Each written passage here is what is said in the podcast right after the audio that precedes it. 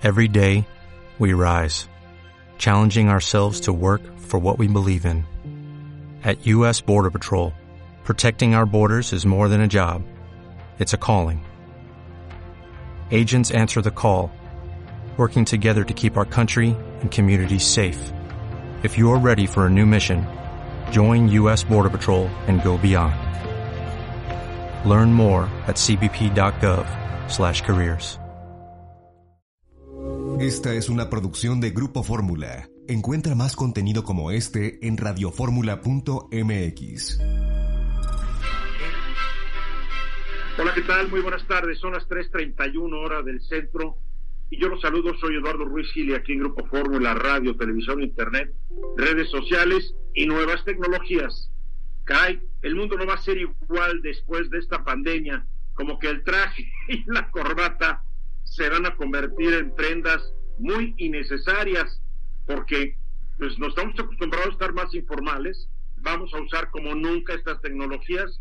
Hoy estamos transmitiendo el programa desde la casa de todos nosotros vía Zoom.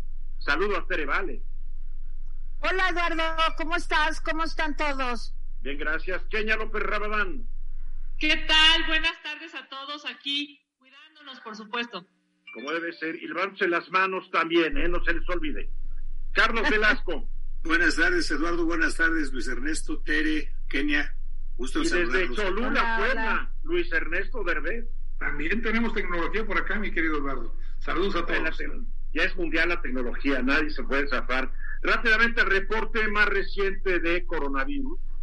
Hasta el momento ya son 1.336.800 personas las infectadas alrededor del mundo. Voy a redondear números por si no, esto es de, de no acabar. Casi 74.200 personas han muerto y 278.000 se han recuperado. De las que no se han recuperado, que son 984.900, casi un millón de personas, 950 mil de estas están en una condición estable, pero hay 50 mil personas que están en una situación crítica, grave, y ahora se está viendo que se están muriendo no solamente las personas más de 60 años, también se están muriendo muchas personas entre 20 y 45 años. Eh, es- este virus como que no lo acaba la gente de entender con una gran claridad.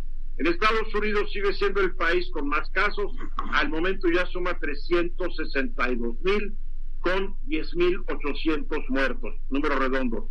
España, 135 mil casos con 13.200 muertos. Italia, 135 mil casos, perdón, 133 mil casos con casi 17 mil muertos.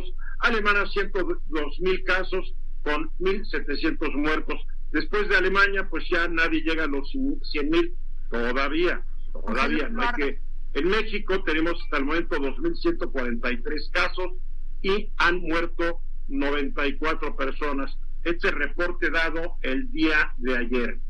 Y hablando de ayer, ayer el presidente Andrés Manuel López Obrador dio lo que él llama su informe de gobierno trimestral, que es una nueva modalidad que él le ha dado a, la liturgia política de México, un evento un tanto surrealista, si analizamos que llegó solo al patio central del Palacio Nacional, solo se paró, leyó un discurso que aproximadamente no duró más de una hora, ah, terminó su discurso y se fue, no había nadie, él y las cámaras. Pero después llegó una, una, una mujer que pertenece a las Fuerzas Armadas para decirle por aquí, señor, y por acá, señor. No, pero esta, este informe ha despertado pues mucha controversia, mucha mucho enojo aparentemente, Kenia, tú por ahí tienes una encuesta y creo que Álvaro Rattinger también mandó una encuesta que muestra un rechazo mayoritario, de acuerdo a la encuesta, al informe que ayer lanzó el presidente López Obrador. Él, pues él está muy optimista y está muy contento de cómo quedaron las cosas, am, pues como debe ser, ¿no? Es así, pues un gobernante nunca va a decir que está mal, ¿no? Así, así de fácil, ¿no? Am, yo durante el momento en que estuvo el presidente hablando, pues lancé un bolón de tweets, creo que todos estuvimos muy activos en las redes sociales, pero ¿qué dicen las encuestas, Kenia?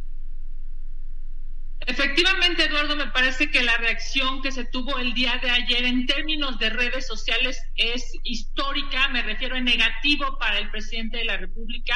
De cada 10 personas que se metieron a Twitter, digamos, 8 estuvieron generando alguna reacción, eh, como los hashtags que ayer se establecieron, digamos, uno, uno de ellos, el, que de hecho fue el tren, fue el más alto, es el AMLO se va digamos, ¿no? Y por otro lado, eh, digamos, desde la ¿Cómo que AMLO se va? ¿Por qué AMLO se va? ¿Cómo que se? Que la gente no ha ido a Constitución. AMLO no se va a ningún lado. Pueden bueno, esa, esa fue la pero la verdad es que la Constitución no, no toma en cuenta que un presidente se vaya. Pero en fin, bueno, toda la razón de la gente. En las redes pero, hay una cosa, si me permites, pues, Kenia, hay una cosa que es importante, eh, Eduardo, tú mencionaste del informe. No, la gente no está en contra del informe, la gente está en contra de la propuesta que hace el presidente. ¿Cuál propuesta? El punto es exactamente, porque no es una propuesta como tú la hubieras querido, pero hay una propuesta, el presidente hace su propuesta diciendo, yo tengo una serie de personas a las cuales les voy a seguir ayudando. Yo estoy multiplicando por cuatro veces, estoy adelantando cuatro meses a las personas de edad avanzada lo que ellos van a recibir. Yo estoy teniendo X número de personas a las cuales les voy a dar una serie de créditos específicos. Es decir, sí hay una propuesta. El, el, el hecho que nosotros digamos que no hay propuesta es porque no es una propuesta viable para el resto, ese 60% de los mexicanos estábamos esperando que el presidente entendiera que está gobernando a México y no únicamente a una porción de México, la porción que en su corazón, en su entendimiento, es la porción importante. Yo este, creo que tenemos que hacer un planteamiento para él es este, perdón, pero que haya súbditos, lo que queremos es que haya ciudadanos, pero es que el 60% ciudadanos te lo pedimos. que me permites la manita, por favor, aquí va a haber orden, esta no es, el, esta no es la Cámara de Senadores. a ver, perdón, perdón, eh, Luis Ernesto, pero aquí eh, el presidente en este caso, por favor, eh, aquí el presidente en este caso, la mano antes que tú, lo bueno, primero las damas, perdón. No, no es la mano, no la dama.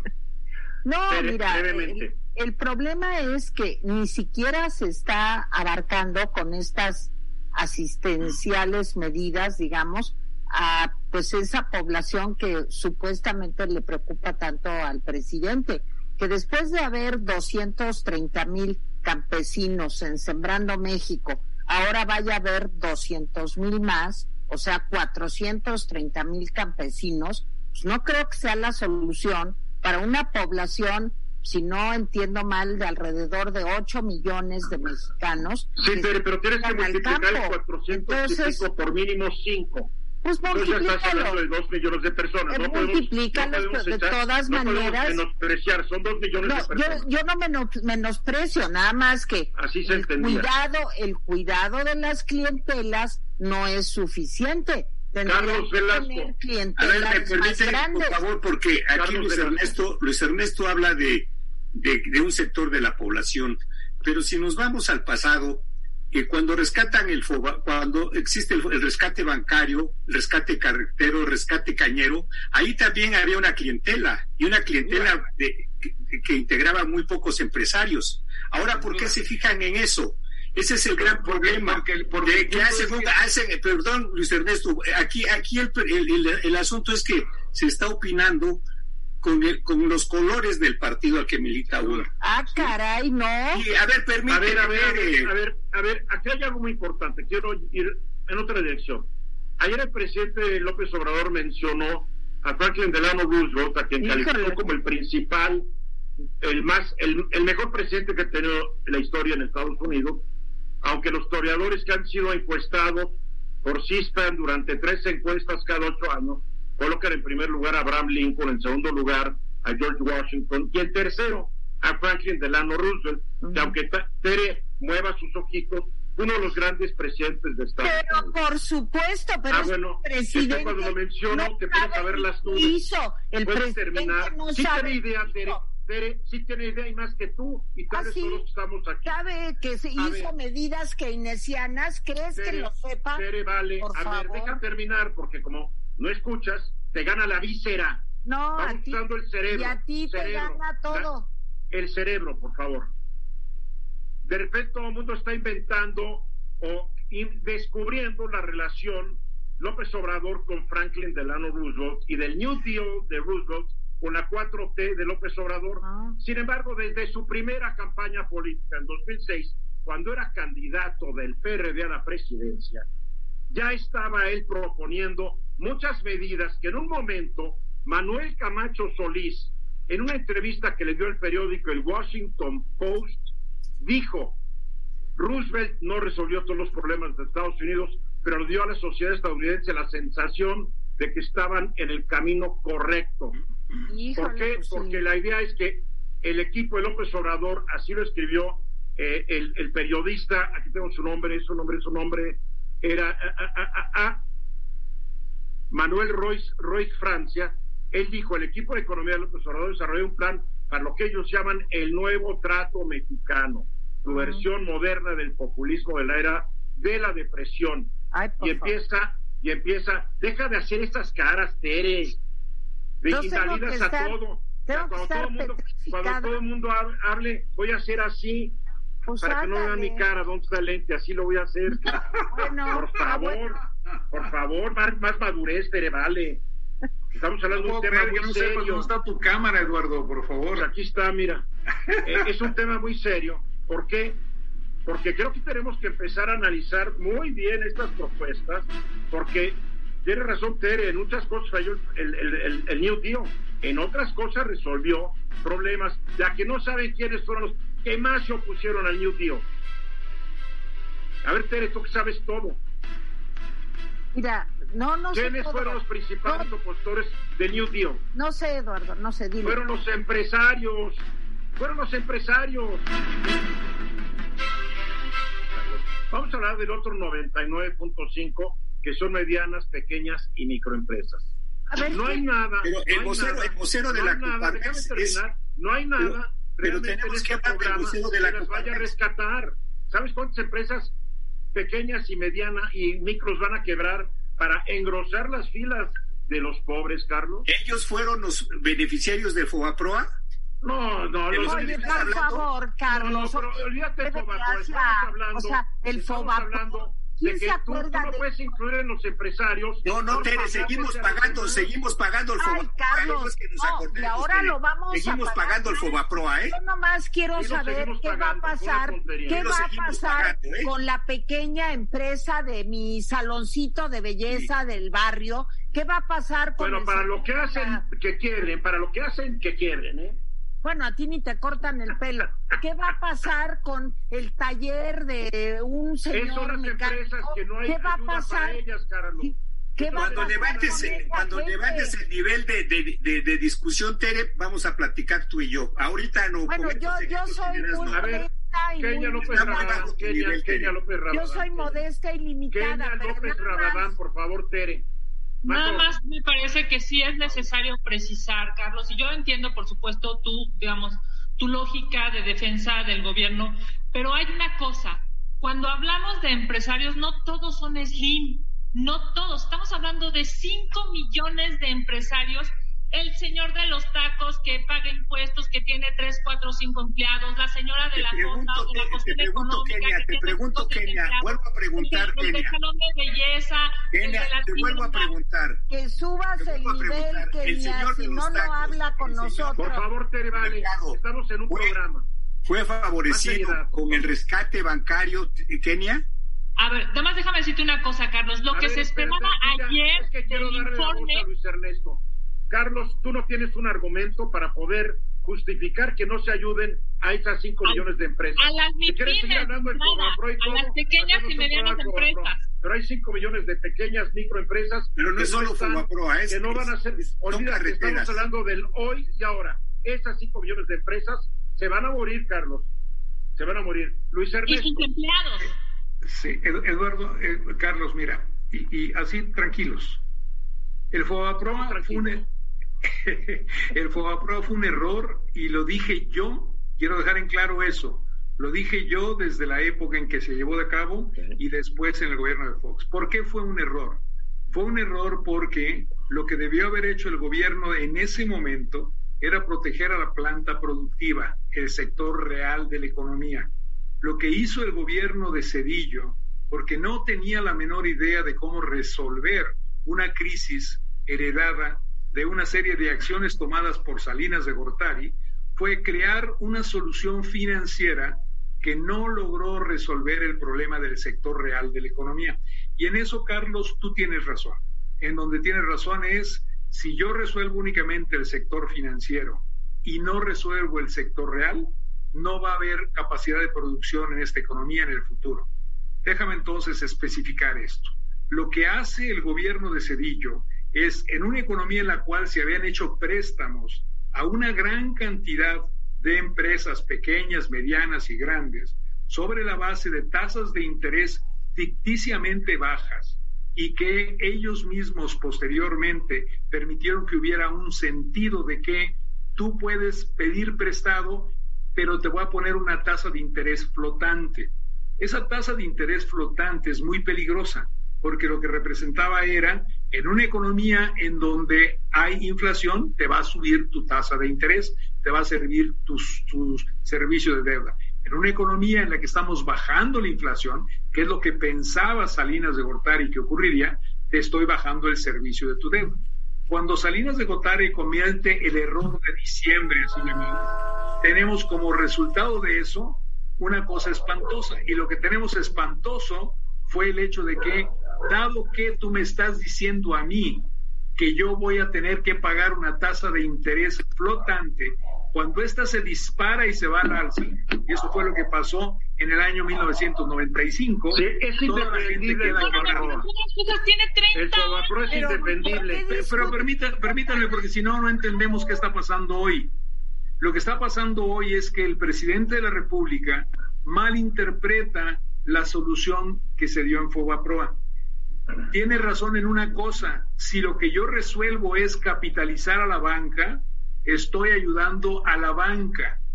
Pero si lo que yo quiero es ayudar al sector real de la economía, lo que hago es que detengo el pago de intereses, lo absorbo como gobierno para a través de eso permitirle al sector real de la economía continuar y posteriormente te hubiéramos tenido una recuperación económica adecuada. Lo que está pasando el día de hoy es que tenemos un shock de producción, porque lo que está ocurriendo es que la mayor parte de las empresas mexicanas, con motivo de que nos encerraron a todos, están sufriendo falta de demanda y por lo tanto no pueden producir y están generando una situación muy complicada para los mercados tanto de comercio, turismo, industria, etcétera. Y tenemos otro problema que el presidente tampoco entiende. Tenemos un problema en los mercados de energía mundiales su programa definiendo inversión en hidrocarburos es equivocado y su programa definiendo que no voy a defender a los empresarios es equivocado. Carlos Velasco. A ver, eh, se ha hablado mucho del precio del barril de petróleo, que a cómo está y llegó, se llegó a la zorra de que valía más un, una caja de alimentos y todo. No, no era zorra, yo comparé los precios de un barril de petróleo voy, al ejemplo. con una cubeta de pollo frito que toque. voy al ejemplo, voy al ejemplo. ¿Cuánto costó el precio de, de barril con Vicente Fox Quesada? Pero Carlos, mucho y muy alto. Espérame, nada más, es que voy a poner el ejemplo. Mucho, mucho y muy alto y se desperdició el, dinero. Por eso, ¿en dónde está el dinero? se desperdició. ¿Dónde está el dinero? Las estupideces del pasado. No son estupideces del pasado, es la realidad que, que, no conocemos en las zonas rurales. Tienes que hacer el proyecto por el valor del proyecto actual. No, no, no. A ver, yo pido la palabra. Estamos hablando de 5 millones de empresarios micro, pequeños y medianos que se van a quedar sin dinero después de un mes de pagar los sueldos a, fuerzas. Déjame terminar, Tere. ¿Ok? Entonces, tú, si tú tuvieras una empresa, ya te quiero ver lo feliz que estarías con cero ventas pagando la nómina. Después de un mes, cierras. Le dices a tus trabajadores, ¿saben qué? Tenemos, tenemos una pequeña empresa, Eduardo, el Correo de Oaxaca. Sí. Tenemos una pequeña empresa. Pero es una empresa como la tuya y como la mía. Es una empresa de comunicación con internet que la hacemos con una o dos personas y con costos mínimos. Ya lo dijo, no creo que lo dijo Kenia. Un, un taller, lo dijo Tere, un salón de belleza. No pueden pagar, viven al día, porque les van a seguir cobrando la renta y, la, y el crédito. La renta, la luz, el agua, los impuestos, la nómina. Yo no estoy en contra de los programas de apoyo a los pobres, aquí, los aquí, de árboles, pero, yo lo que trato de decir... Deberían suspender las tres obras que está haciendo ahorita el gobierno, claro. estamos en una emergencia nacional. Oigan, yo ya, no, ya pido la palabra y no me dejan hablar. no, no te dejamos, porque hace ah, rato... Suspenden las obras, ¿por qué se suspenden las obras? Aquí hay gente, en México hay gente que quisiera que los muertos llegaran a miles de muertos en este país. No es cierto, terminando, terminando. Y lo hablé la semana pasada. Pero ese es tu discurso. Y lo hablé la semana pasada de, la, de, los análisis carroñeros que se están haciendo. Yo, yo pido la palabra, por favor. que yo sepa, ninguno de los que estamos en este programa. Yo estoy diciendo en México. Nos viene como anillo al dedo. Yo estoy, diciendo, yo estoy hablando de México, no está Nos queda un minuto. A ver, Tere, vale, rápido. Sí, mira, yo lo que pienso es que esos 5 millones de personas, espero estar a la altura del discurso de Carlos porque no quiere hablar conmigo. No del discurso, del auditorio. voy a, voy a subir tantito. El auditorio. A ver si logro no llegar. Interrumpas, yo no que Ahora, lo que quiero decir, lo que quiero decir es que esos 5 millones pagan impuestos. Y si no pagan impuestos, no hay recaudación porque aparte de llevarse todos los fideicomisos, de agarrar todos los fondos que con tantos años de esfuerzo se habían creado. Y que se manejaban discrecionalmente y que no sabíamos en qué se gastaban las Y ahora se seguirán y se, no se, pueden defender cómo se manejaban igual. Ahora, era la caja chica de los gobernantes. no van a poder pagar impuestos. Nos quedan 20 segundos para concluir, Carlos Velasco. Es tu tiempo, 20 segundos. Le, doy la palabra a Tere. No, ya va, acaba. Para que termine bien la idea, Tere. No, ya, entonces vamos a mensajes y regresamos. Cuatro, dos, uno, Son muy caprichosos.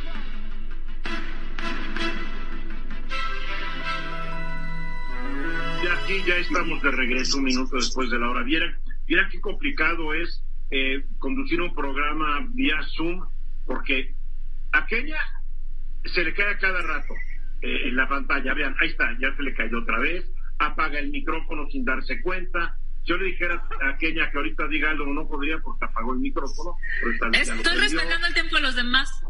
Ajá, sí, no lo apagues. Después Tere cree que está en el estudio y puede interrumpir a cualquiera sin darse cuenta y que esta tecnología Zoom, cuando uno habla, bloquea a todos los demás. Entonces, por favor, Tere, ¿ya entendiste la tecnología, Tere? Bien. ¿Ya hiciste que se pare bien tu iPad, mi estimada que ya se le congeló la imagen a Kenia. Te, te digo, su caso perdió Kenia. Bueno, vamos a seguir. Luis Ernesto, tú tienes protección.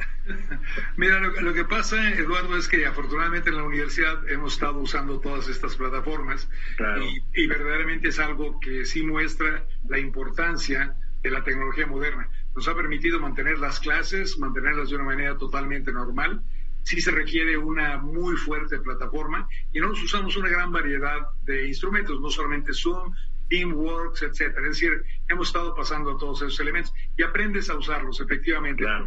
Nos, a todos nos toca sufrir durante una temporada, así como le está pasando a Kenia o como le está pasando en este momento a Tere. Pero mira, yo, yo, quisiera decir cuatro cosas. ¿Qué esperábamos realmente del presidente? Y creo que eso es un poco la, la reacción de mucha gente. Carlos tiene razón, hay un grupo de personas que habíamos y pensábamos algo distinto, pero el presidente mantiene lo que es importante para el gobierno, para él, para su plan. Me parece correcto, eso fue lo que dijo desde el principio. Él iba a mantener ese 40% de población, la más golpeada en México durante muchísimo tiempo, y por lo tanto es bueno que su programa mantenga esos elementos. Por esa parte, yo creo que sería muy difícil para cualquiera de nosotros decir que no es correcto. Es correcto, correcto hay pobreza, hay necesidades. Pero ¿qué esperábamos el resto de los mexicanos? ¿Qué esperábamos ese otro, puede llamarle así, 60% de la población? O si quieres llamarle, quitemos al 10% superior de la gente muy, muy rica, los que somos clase media, clase media media, clase media baja, los que estaban platicando hace un momento, los changarritos, etcétera. Esperábamos, creo yo, cuatro cosas. La primera, que a las empresas el gobierno anunciara un programa de lo que yo llamaría préstamos directos y garantías de deuda financiera por el Estado. Es decir, no es FOBAPROA. Esto es un plan en el cual el gobierno llegara y dijera, yo voy a hacer que a través de la banca comercial te lleguen los recursos que necesitas para operar los próximos cuatro a seis meses, para que mantengas la plantilla completa de trabajadores, para que les pagues su sueldo íntegro a todos y cada uno de ellos, estés o no estés abierto, pero yo voy a hacerme el que va a garantizar esa deuda. Y por lo tanto, vamos a pensar un plan en el cual se distribuye a lo largo de los próximos dos, tres años ese pago que tú vas a tener que realizar con tu negocio una vez pasada la crisis de la pandemia.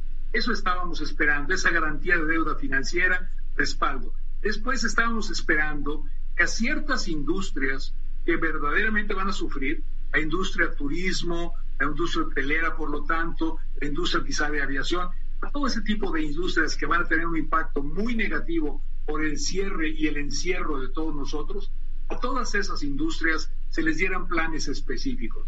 A la industria restaurantera en general, en fin, hay una serie de industrias que tendríamos que. Eso es lo que esperamos. Luis resto creo que es muy importante añadir un plan de ayuda, evitando todos los defectos y todas las corruptelas que hubo planes de ayuda en el pasado. Sí, pero Por ejemplo, cuando los Estados Unidos salvaron a la banca, les dieron la lana y ¿qué hicieron los banqueros? se dedicaron a comprar las acciones de la banca para quedarse con el control. Y, por, lo, tanto, y por lo tanto el mensaje que hizo el gobierno previamente, en el cual le decía a las bancas que lo que querían era que no repitiera utilidades, que no utilizar esas utilidades para comprar acciones, es correcto, no tengo problema. yo, yo pienso que hay otras formas de hacerlo, pero es correcto, no tengo dificultad. Segundo plan, los empleados, ¿qué esperaban los empleados? ¿Qué esperaban esos 26 millones de trabajadores del sector formal y aproximadamente 30 millones de jóvenes de trabajadores en el sector informal que tienen sus propios negocios?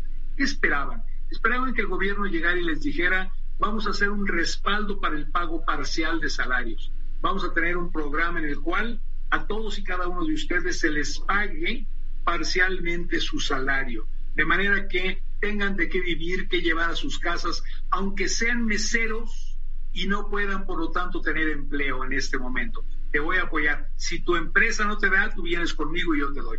Pero también esperamos... Como lo están haciendo en muchos otros países, no necesariamente en países que fueron neoliberales, hay que aclararlo. Pero, pero te quiero decir una cosa, pero yo esperaba algo más que no ocurrió. Yo esperaba que a todas esas mujeres que también son empleadas y trabajadoras y demás, les dijera, y vamos a restablecer el programa de guarderías infantiles para que cuando termine esta crisis estemos respaldando nuevamente a todos y cada uno de ustedes. Y guarderías bien estructuradas, bien controladas, bien normadas, que no sean unos negocios de las amigas de un político, etcétera. A ver, Tere Vale, Tere Vale. No, nomás déjame terminar una cosa, perdón. la tercera cosa que yo hubiera esperado, ¿sí?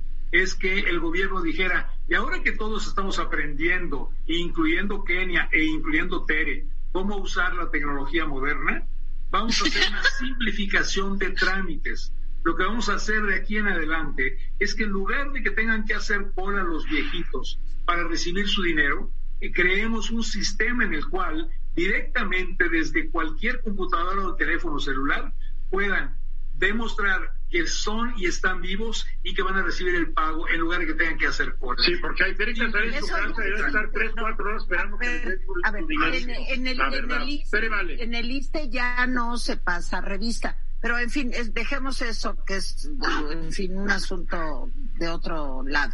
Este, mira, yo lo que pienso es que realmente se está dejando de lado pues a los que generamos el empleo, a los que somos capaces de contratar a dos o tres o cinco personas, a las personas que tienen que pagar una nómina porque tienen un chofer, porque tienen para transportar sus cosas, que tienen que hacer entregas de pedidos, que a lo mejor cambiaron su modelo de negocio y que ahorita no pueden enfrentar esa situación.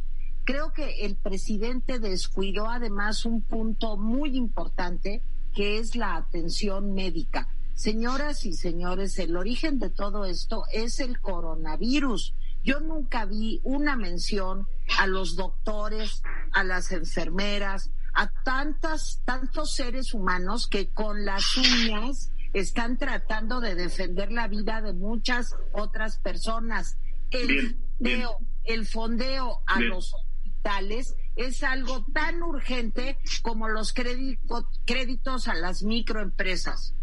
Pero, eh, Kenia López Rabadán, estás congelada. Se puede oír tu voz, pero tu imagen está totalmente congelada.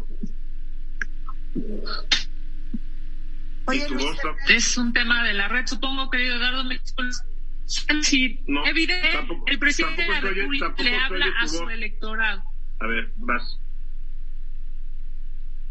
el, presidente de la República le habla a su electorado histórico, digamos, ¿no? El problema es que quien va a ser el más afectado es justamente su electorado histórico. Ese que votó por él en el 2006, 2012, eh, 2000, 2010. En ese sentido, el problema no es que no, no te podemos oír, Kenia. Tienes que reconectarte para que después podamos otra vez escucharte. Está muy mala tu conexión. Carlos Velasco, ¿tienes algo que decir a esto? No, no, no, no, no, no tengo nada que decir. Lo que lo único que tengo que decir es no tienes nada que decir. Ahorita está, ahorita está comiendo el presidente con el Consejo Mexicano de Hombres de Negocios para satisfacción de de algunas personas.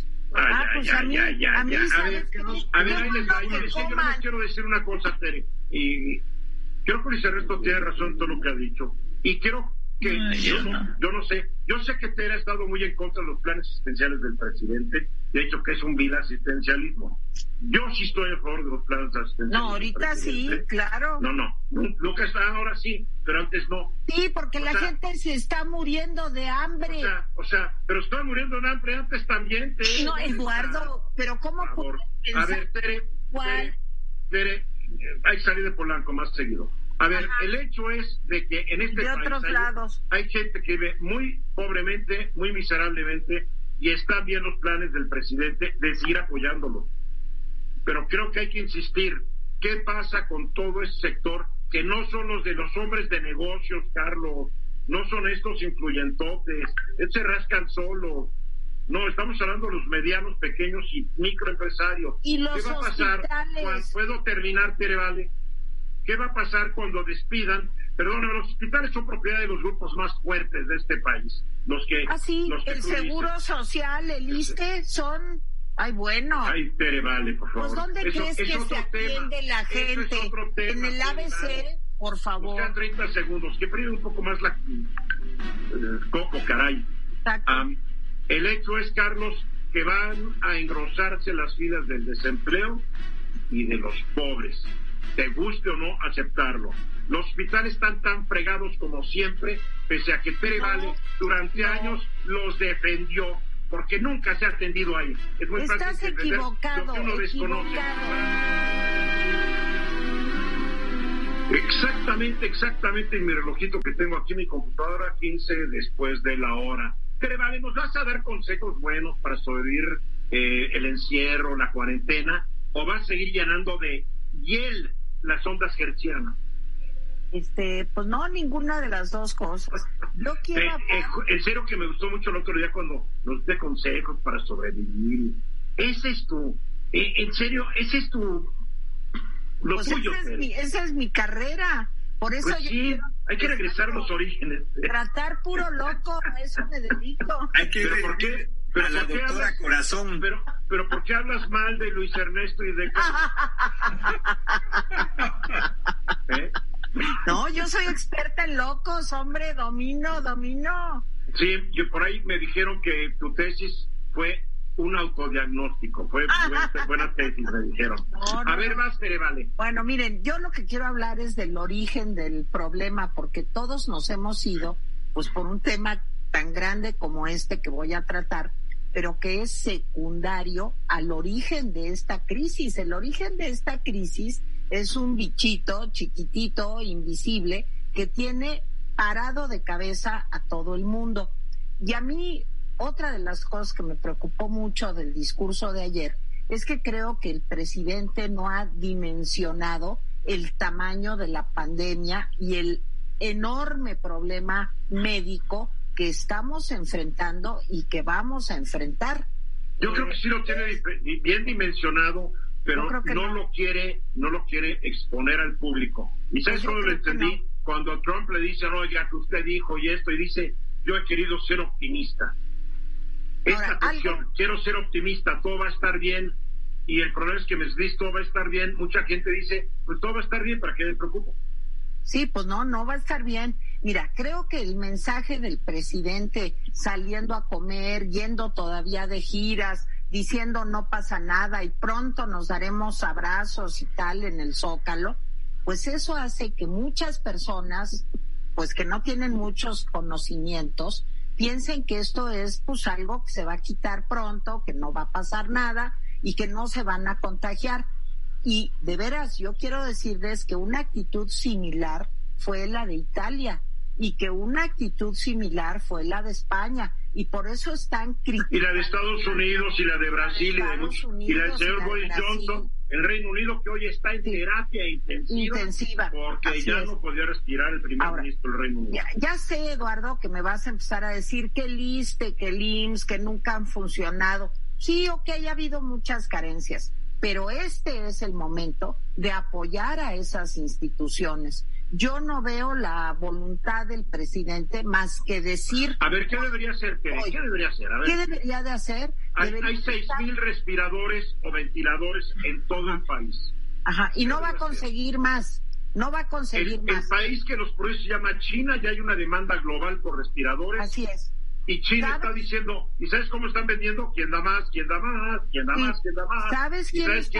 Y llega a Estados Unidos dando más y está quedando con todo. Yo les platicaba desde la Estamos pagando las, las carencias no, Eduardo, de los gobiernos del no, perdóname, Eduardo, perdóname, Eduardo, ningún ah. país tiene suficientes respiradores. Ojalá Ninguno, no te enfermes, Ni Nueva York. bueno, aunque grites. modelo 1963 Sí, Eduardo, también, también les, sí, también les informo, a mí no me da risa porque es la vida de las personas lo que está en juego. También hay grandes esfuerzos del Politécnico de la UNAM por hacer respiradores aquí en México. Eso se debería de apoyar. ¿En cuánto tiempo van a estar, Tere? Ellos están trabajando para ya tenerlos, Eduardo. se debería de apoyar con equipo de protección a médicos y ah, enfermeras que se están jugando la vida. el problema, Tere? Tampoco hay. Todo Tampoco hay qué. Perdóname, Eduardo. No, perdóname. Si cancela dos bocas, si cancela Santa Lucía, si cancela el tren, va a haber dinero para. Sí hay ¿Dónde lo guantes. No, no, Tere, ¿dónde lo compras? Eduardo, ¿y hay por una qué demanda. Oye, es que, China, hay China una demanda está global. Mandando. Tú sabes que China durante varias semanas prohibió la exportación de todo. Pero ya no, Eduardo. Sí, pero ahora tenemos que pelearnos contra otras 191 países del planeta para ver si nos lo dan nosotros. Y no vale a ver, Luis Ernesto, tú fuiste secretario de Relaciones Exteriores. es tan fácil como lo dice Tere. acabar de decir algo. A ver, pero es una pregunta. Entonces, la solución es decir que los médicos se contagien, que las enfermeras se contagien, que no haya camas, se han habilitado hospitales hasta en Central Park. Eh, eh, eh, Tere, nada más, Carlos y, Kenia han pedido la palabra antes que yo, así es que... No, pero, pero tú tienes esta experiencia internacional, por eso te la estoy dando. El, el, verdadero problema de lo que estamos platicando es que para cuando lleguen esos respiradores, para cuando lleguen estas cosas, ya no va a estar la población en ese nivel de necesidad. Esto es lo que está pasando exactamente como bien dice Tere, esto es lo que está pasando en Nueva York. Por lo mismo, el ejemplo de Nueva York es el nuestro. Nos tardamos en hacer las cosas, como nos tardamos en hacer las cosas, para cuando lleguen ya no van a ser tan necesarias. Otra cosa es que muchos muertos y es terrible decir. otra cosa es que definamos qué tipo de sistema queremos tener en el futuro. Pero en el presente, en lo que es el coronavirus, llegamos tarde, no hicimos las cosas a tiempo, el presidente de la República y su equipo pensaron, supongo yo, que esto iba a ser mucho más bajo de lo que se está dando. Ya traemos una tasa de letalidad de 4.2%. Es una tasa bastante amplia. No hemos llegado al nivel de Inglaterra que tiene el 9.9%, pero vamos hacia ese nivel. La gente no se ha dado cuenta de lo que está pasando en Inglaterra. El mismo error cometió Boris Johnson la cosa es que ahí Boris Johnson ahora está en terapia intensiva y mando un mensaje muy claro. Si el presidente López Obrador acabara en terapia intensiva, estaría mandando un mensaje también muy claro. Cuando tú juegas este juego de que todo es bueno y no estamos seguros de que la ciencia está detrás de mí, acabas en terapia intensiva. a ver, Kenia, Kenia, ¿yo no quieres que hable, Kenia? Bueno, es que no me van a dejar decir. A ver, di. Pero recuerda que habemos otros cuatro. Sí, me preocupa, lo digo en diez segundos, me preocupa que una de las soluciones que propone hoy el presidente es traer médicos cubanos que ya los sacaron de Italia porque no están capacitados. Pero esa es la solución, me preocupa. Bien, a ver, eh, hay más los médicos mexicanos que están contratando, que no van a tener cubrebocas, que no van a tener eh, el equipo. Digo, porque yo hice un tweet dije, además les van a garantizar a todos estos miles de médicos y enfermeras que están contratando el equipo de seguridad, no se los van a poder dar. A ver, Kenia. Nada más un dato. Evidentemente no va a haber camas con ventiladores suficientes. Lo has dicho tú en tus redes, lo hemos dicho varias personas de las que estamos en la mesa. Lo que llama muchísimo la atención y me parece que este medio es el idóneo es que de entrada COFEPRIS pueda abrir, digamos, entender esta, una, cambiar sus paradigmas, porque hay ingenieros, empresarios, universidades que están litigando el tema de las patentes para poder hacer, digamos, en estricto sentido, eh, lo más cercano a un ventilador o a un respirador. Si no tenemos, Eduardo, porque no tenemos las 40 mil o las 60 mil que se vayan a necesitar y solamente se confirmaron ayer 6 mil, evidentemente si yo estuviera o cualquier persona que seguramente nos está viendo o escuchando, eh, teniendo la posibilidad de tener un ventilador mexicano hecho por universidades mexicanas sin la posibilidad todo está muy bien, Kenia, todo está muy bien, pero ni la General Motors, ni Elton Musk, ni nadie que van a ser respirados en Estados Unidos, las van a tener mínimo tres meses, porque aquí, ¿sabes, cuántos componentes tiene un respirador? 700. No, Eduardo, aquí están haciendo... A ver, Carlos Velasco, Carlos Velasco. Eduardo. Aquí el problema estamos hablando, estamos hablando de camas, pero si nos vamos a la historia reciente, ah. Es el problema, te voy a hablar del caso Oaxaca, se eh, hubo, se hubo millonadas de presupuesto para hacer hospitales. Y los hospitales son fantasmas. Y así está. igual en Chiapas y en Veracruz. Igual está el país. Por eso el sistema hospitalario en México es paupérrimo. ¿Sí? Ahora, ¿qué se va a hacer? No hay 10 millones de, respiradores artificiales. Nadie pensó en una situación como la que estamos viviendo hoy. Carlos, ¿de verdad? O sea, ¿de verdad toleras que solamente haya seis mil camas con respiradores? Por eso, pero no hay 10 millones que alguien pensó. En, ¿De dónde sacaste la cifra de 10 millones? Está viviendo una crisis, este, Kenia. Se está viviendo. No, no, se está viviendo una ineficiencia en la compra, Carlos. Se está viviendo. No, no, no, no. Pero es que todos los países, Kenia, no, está bien que le metas partidismo a esto. Todos los países tienen esas ineficiencias Sí, nadie todos, todos, todos. Yo, yo, pero a mí no me importa lo que pase en otros países, como siempre me dices. Espérate, pero cuando se trata de comprar cosas en, otros México. países, sí entra el factor de otros países, Pere. Luis Ernesto. Mira, es, este, esta discusión, esta discusión es el problema de México. Es en lugar de que pensemos soluciones, estamos tratando de justificar nuestras posiciones. O aceptar que no hay solución también es una De acuerdo, pero tenemos que... O exhibir, o exhibir al, al, al, gobernante. No, hay problema, Carlos, pero ese es el problema, que todos queremos exhibir, pero nadie quiere resolver. Así es. La gente, la gente se está muriendo. La solución es muy sencilla, está demostrado en el mundo, es completo cierre de todo en México, para que obligadamente en este momento aplanemos la curva y esas seis mil camas con respirador le puedan dar servicio a la mayor cantidad de personas que podamos. Pero estamos perdiendo el tiempo diciendo cosas como una, universidad, una universidad o un politécnico puede definir, pues sí, pero lo que no entiende la gente es logística. La logística es cuántas vas a producir. Ahora, pensemos en lo siguiente, si en verdad están listas, yo hace un momento lo decía, que el gobierno empiece a eliminar restricciones y que lo haga de inmediato. Y una de las restricciones es que empiecen a producirse en el poli, que se empiecen a repartir y que empiecen a darse. En lugar de discutir si nos hacen falta 10 mil o 20 mil, si producimos 100, nos hacen falta 100 menos. Si producimos 200, nos hacen falta 200 menos. Bueno, nos queda lo que debería estar haciendo un gobierno en lugar de estar peleando quién tiene la culpa. Y para eso, pero hay que, hay que aceptarlo, para eso se necesita mucho dinero, mucho dinero que se ha decidido se gaste en otras cosas, en unas obras que no urgen. Pero eso es irrelevante ahorita. eso es irrelevante. Ese dinero no se está gastando ahorita. Esa es la tontera de lo que estamos platicando siguen diciendo todos lo mismo. millones de pesos Perdón, nada más. Pero eso que estás diciendo, Kenia, eso es partidismo. Y ese es el problema de este país. No, no, eso se llama objetividad. Más lejos de tu pantalla, Yo soy de tu mismo partido y te lo estoy diciendo. Oigan, pues yo no soy de ningún partido. A mí lo que me preocupa es que cada día se mueran.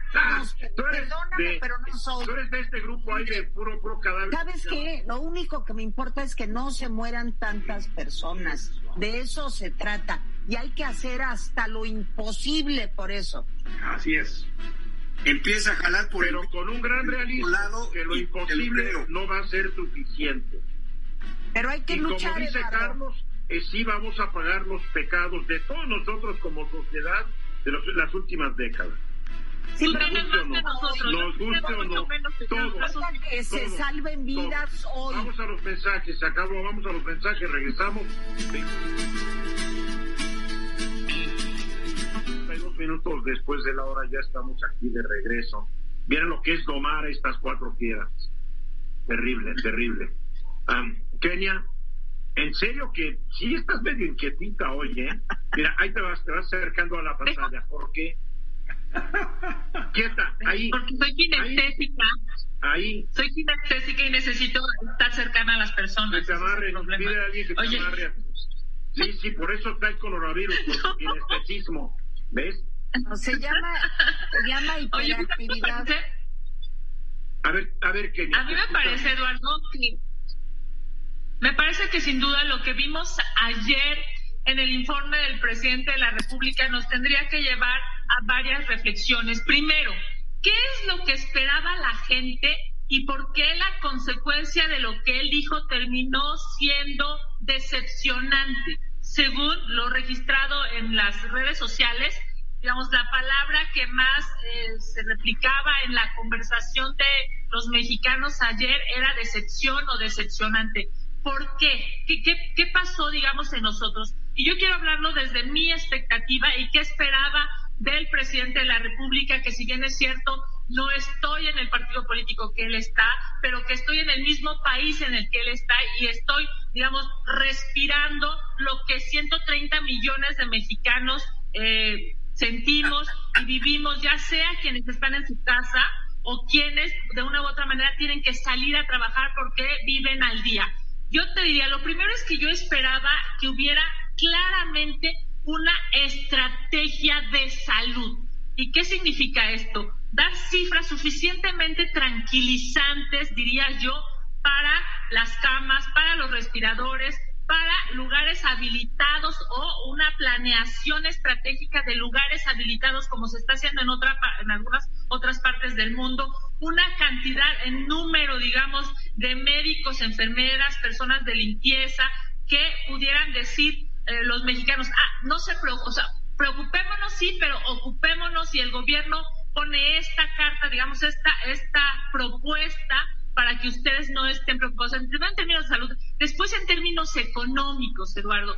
La verdad es que lo que dijo ayer es algo que ha dicho de manera sistemática desde que él ha sido candidato a la jefatura de gobierno, te estoy hablando hace 20 años.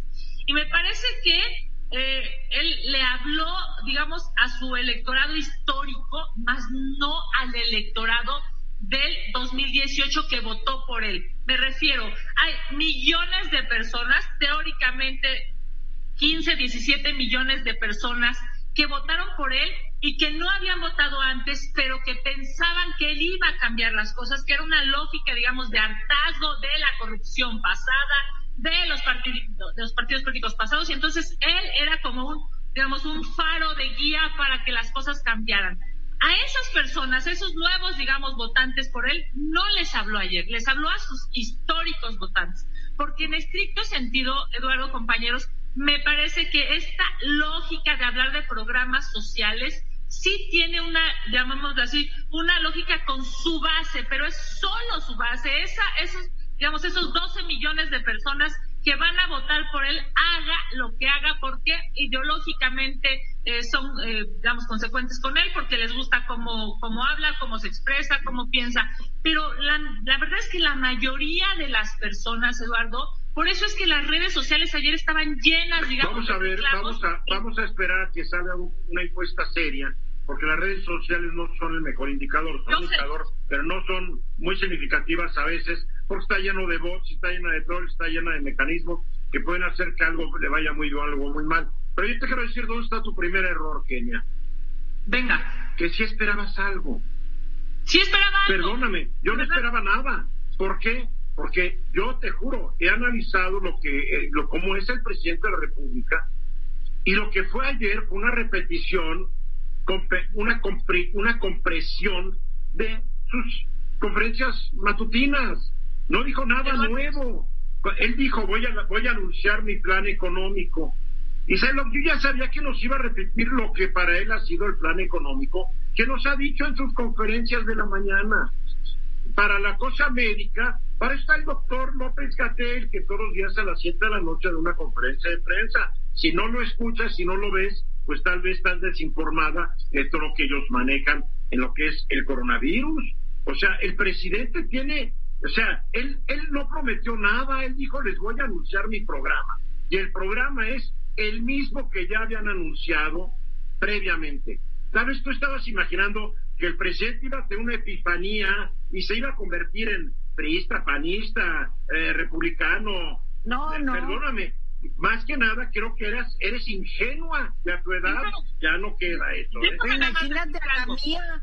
No, no, pero, soy una, digamos, soy senadora de oposición y yo esperaba algo del presidente. Imagínate lo que esperaban sus seguidores. Pues, tal vez por eso la oposición está tan fregada en este país, porque todos ustedes no entienden al presidente López Obrador. No, y tú no, como senador PAN esperabas algo. Perdóname, te voy a decir una como cosa se dice vulgarmente, al enemigo hay que conocerlo. Te voy a decir una cosa muy elemental, Eduardo, muy elemental. Estamos atravesando algo que jamás en la historia moderna hemos vivido. Probablemente la, la última, digamos, eh, desafortunado hecho histórico ha sido la Segunda Guerra Mundial. Hoy, ayer tenía que a México no llegó la Segunda Guerra Mundial, que el último hecho terrible fue la Revolución Mexicana y la pandemia del 18. Estoy hablando, pero hubo una Carlos Velasco. económica. Carlos Velasco. Si él hubiera tenido una visión estadista, hubiera dado respuesta y no la tuvo. Ese es el tema, por eso hay una decepción. Con todo Mira, lo dijo hace rato Ernesto. Con todo respeto, Kenia. El discurso. ¿Sabe? Eduardo, con todo respeto a Kenia, A ver, propuestas. ¿Vas a hacer una propuesta, Carlos? No, es que, es que es, la propuesta es que se ponen, el, eh, eh, partidizan el asunto y con todo respeto a Kenia le falta la tril y le faltan sus colegas senadores. Ese es el, ese es el grave. Cosa, Carlos. ¿Sabes en dónde está el problema? Eh, que no puede ser que no haya dado es una que estás, sola. Dime una. Te estás contradiciendo. ¿Pero qué, espera, pero qué, ¿qué esperabas? ¿Qué ingenuidad como senadora? Dime una. Yo no esperaba nada. A ver, una pregunta. Una pregunta, una pregunta. A ver, ¿Tú esperabas algo, Luis Ernesto? Fríamente. ¿No esperabas algo, Carlos? No. Fríamente. Yo no esperaba nada. Tú y Kenia, Kenia, Kenia y Pérez sí se esperaban. Millones de pues, personas quiero decir que estamos hablando de nosotros. Qué a ver, pero, ingenuas las dos. No, per, permíteme, eh, Eduardo, quiero hacerle que quiero que Pero diríamos, como diría un Eduardo, Eduardo, ingenuidad tan refrescante. Quiero decirle a Kenia que se está contradiciendo se contradice que dice como seis mil camas en este país. Y ahorita, y ahorita dice, es que nunca habíamos pasado una situación de tal magnitud. Carlos, ahí está qué bueno que no eres secretario de salud. si no estaríamos todavía más perdidos de lo que estamos. Exacto. deja que termine, ¿no? Por favor. Cuando, cuando empiezan las ofensas, eh, se terminan los argumentos, Kenia. ¿Sí? Así es, ese es el asunto que tienen a veces el cerebro muy cuadrado. A ver, tú tampoco, tú ya estás ofendiendo sí, hay personas que lo tienen cuadrado, no redondo. cuando empiezan las ofensas y las reviras con una ofensa. Sí, pues sí, porque pues es que, es que no es posible pues, eh, que a ver, solo es que no sea secretario de salud. Eso no es ofensa. Decir que no sea secretario, porque además entiendo que no eres médico, no es ofensa. No, no, no, pero no viene a A ver, vamos a ver, a ver, a ver, a ver, querías decir algo, Carlos, que... Sí, pero es que no me... No, no, no, no a ver, por favor, no se interrumpan, por favor. Es que dice que como seis mil camas en este país. Y luego dice que nunca habíamos eh, eh, presentado, vivido una situación como, como la que tenemos hoy. sin tomar en cuenta la Segunda Guerra Mundial, la que tienes razón, México no participó en la Segunda Guerra Mundial, pero había una crisis económica mundial. No estábamos preparados para enfrentar una situación como la que está viviendo no México, el mundo, el mundo.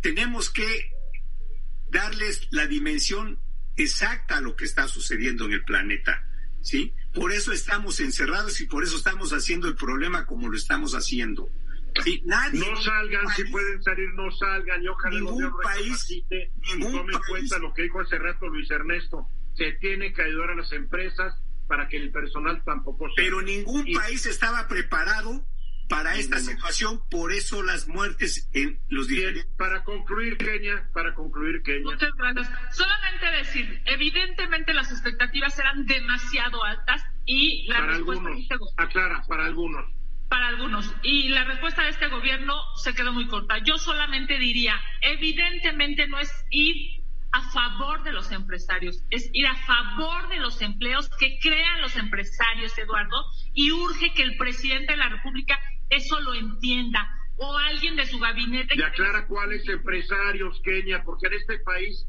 cuando uno habla de empresarios, siempre está con la imagen de los magnates. Hablamos hace rato de los empresarios que tienen una fonda, de los empresarios que tienen una farmacia, de los empresarios que tienen una tienda. Micros, pequeños y medianos.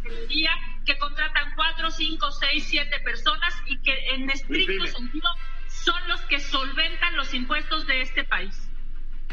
Ay, Dios. No es cierto, no es cierto y te lo puedo demostrar con números tengo parece, parece, Mensajes y regresamos. regresamos. 14 minutos para que sea la hora. Obviamente el presidente y su gobierno son tema de discusión. Obviamente el país está muy polarizado. Y ya lo dijimos el otro día, eh, creo que lo dijo Lincoln, si no me equivoco, Abraham Lincoln, que una casa dividida no va a prevalecer. La historia de México es de siempre todos contra todos. Yo estoy terminando de leer el libro que se llama La guerra de los tres años, que curiosamente la escribe un autor, un, investigador historiador que trabaja en la Universidad de San Andrés en Escocia, que se pasó años escribiendo sobre la guerra de tres años, y lo estoy leyendo y digo, seguimos igual. El que no comparte nuestra, nuestra idea de país es casi un estúpido y un traidor a la patria. No te rías, Kenia, porque es cierto. Para, Mira, para Miramón Juárez era un estúpido y para Juárez Miramón era un estúpido y traidor. Todos eran traidores, todos eran la canalla, todos eran los criminales sanguinarios y no hemos resuelto ese asunto. Nos falta mucha madurez política. No sabemos discutir, nos interrumpimos, así como Tere le encanta interrumpir cuando alguien está hablando. Y así ocurre en el Senado de la República, y así ocurre en todos lados. Somos un país muy desordenado pero también aparentemente mentalmente estamos muy desordenados. Si no ganó mi candidato es un estúpido. No, señor. Ahí me han criticado porque el primer año del gobierno de López Obrador me fui suave, porque yo dije, le voy a dar un año de oportunidad a ver cómo pinta su sexenio. Me dijeron que me volví chairo. No, traté de ser muy objetivo. Hay otras personas en este programa que desde que ganó lo satanizaron y no lo subieron de imbécil. Y ya estuvo bueno. A mí ya me tiene harta esta discusión, porque un país así no sale, Tere Vale. Porque el país de tu papá no ha salido precisamente por eso.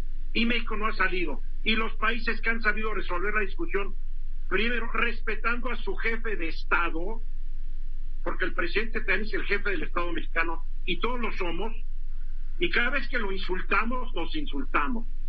Y cada vez que decimos, no es mi presidente, pues entonces, ¿quién es tu presidente? Donald Trump, el señor Maduro, el señor Bolsonaro. Nos falta madurez, perdón. Llega un momento donde yo sí pierdo la paciencia, y así soy. Bueno, te estoy diciendo que yo sí confiaba y sí esperaba que dijera algo bueno ayer y también. Lo cual demuestra tu inmadurez política. Lo siento. ¿La ves? Eduardo.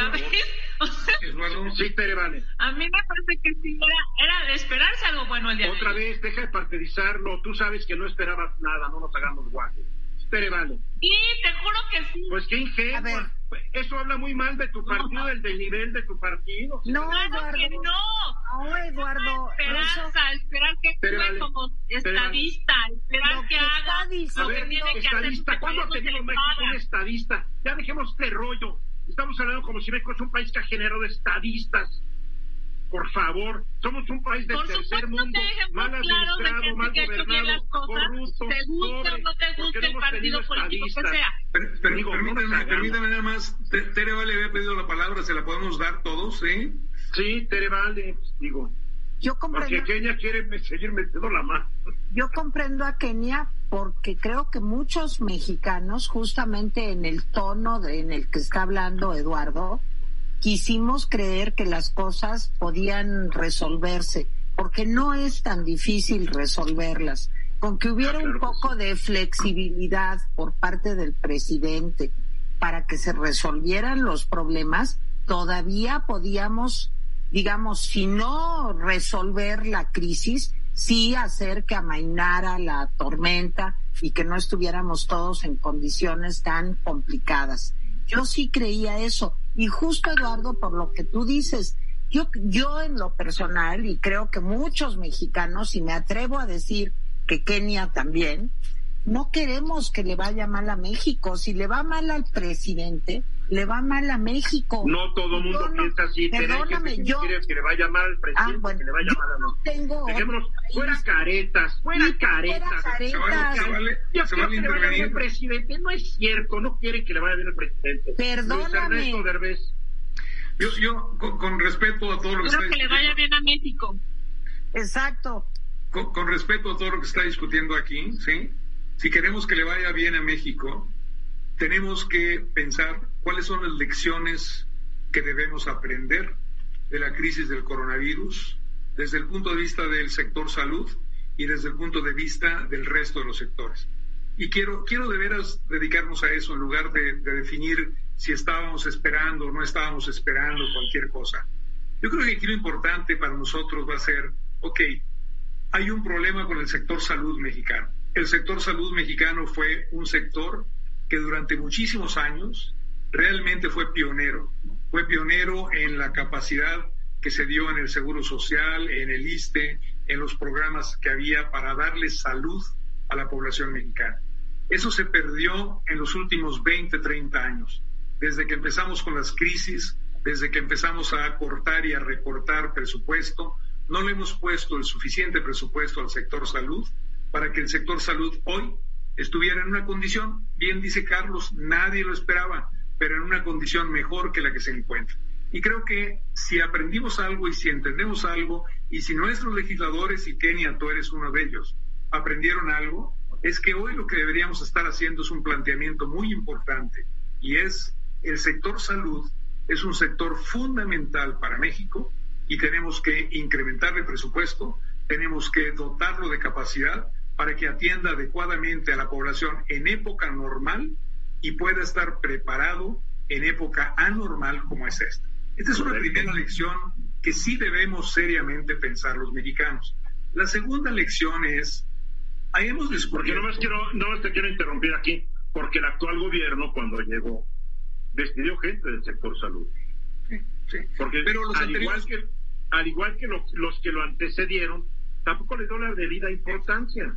Es el, punto, el, punto, es, lo que teníamos en el sector salud en los 60 y en los 70 a pesar de lo que se diga, era un sector salud de primer nivel, que verdaderamente estaba respondiendo a la población mexicana en términos de dotarlo de eso, salud. Incluso las campañas que hubo en su momento, como Moto y todo, bueno, como Moto, este, ¿cómo se llama? Camate. y todo este tipo de gente, y bien lo dijo Carlos en otra ocasión, tenían campañas en las cuales se eliminaron las grandes enfermedades. Ya las campañas de vacunación fueron sensacionales. pero ya se le olvidó a todos los mexicanos algo que es fundamental. Te digo por qué porque nacieron después del 76. Sí, sí, pero permíteme. Pero uno, pero, empezó a llevar el tren. Pero uno, pero uno lee, uno lee también. de los 80. Pero, permíteme, déjame terminar mi argumento aquí.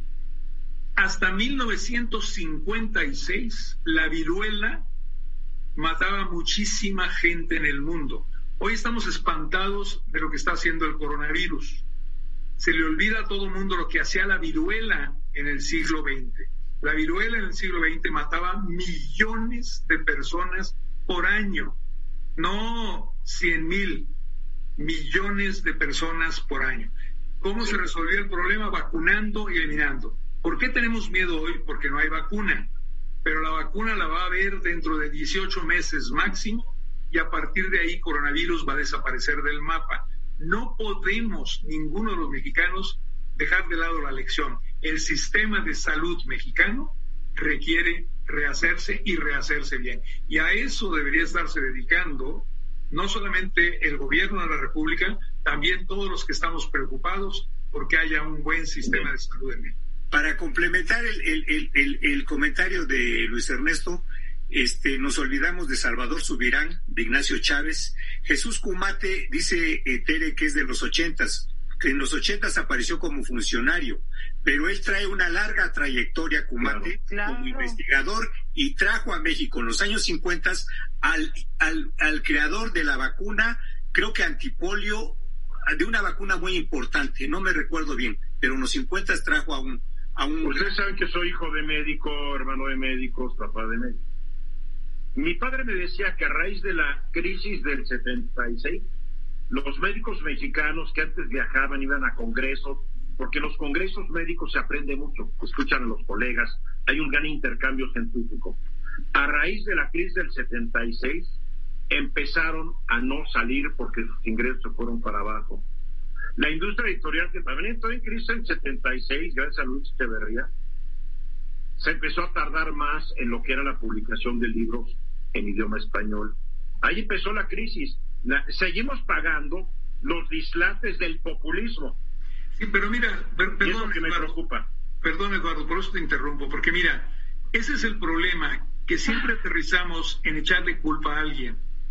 Yo creo que aquí lo que tenemos que pensar los mexicanos es un buen sistema de salud para el futuro, ¿cómo lo construimos? No es echar culpas, es recordar, mi querido Luis Ernesto, para no cometer los errores. Está bien, pero, pero cada que decimos nombres, Eduardo, eh, creamos condiciones muy complicadas, porque entonces empieza esta rutina de a ver a quién le echamos la culpa. Yo creo que el bueno, uno que gobernó ahí por el 70, 76, no pero, pero el pasado ahí está, el pasado ahí está. El, el peor destructor de toda la historia de México se llama Carlos Salinas de Gortari y fue el hombre que por un error destruyó la economía nacional claro. y la transición. Eso que no se nos olvide es peor todavía que lo que hizo. Pero ya nos tenemos que ir, los tengo que despedir, los tengo que despedir. Adiós, Kenia. Un abrazo. Ya no te muevas tanto, Kenia. Adiós, Terevale. Puedes seguir fumando. Gracias. Bye. Ponerte más a que, a que te pegue el coronavirus. Así es, y ya salgas de mí. Queremos más cubrebocas y no dos bocas. Bueno, ya nos vamos. Ya, ya, por favor, ya, por favor. Te voy a cobrar eso como un spot político, ¿eh? Y me lo pagas. Gracias, Carlos Velasco, Luis Ernesto. La otra semana hablamos. La otra semana hablamos. Vamos, ya. Cuídense todos. Adiós, adiós, adiós. Ya adiós. ya nos fuimos.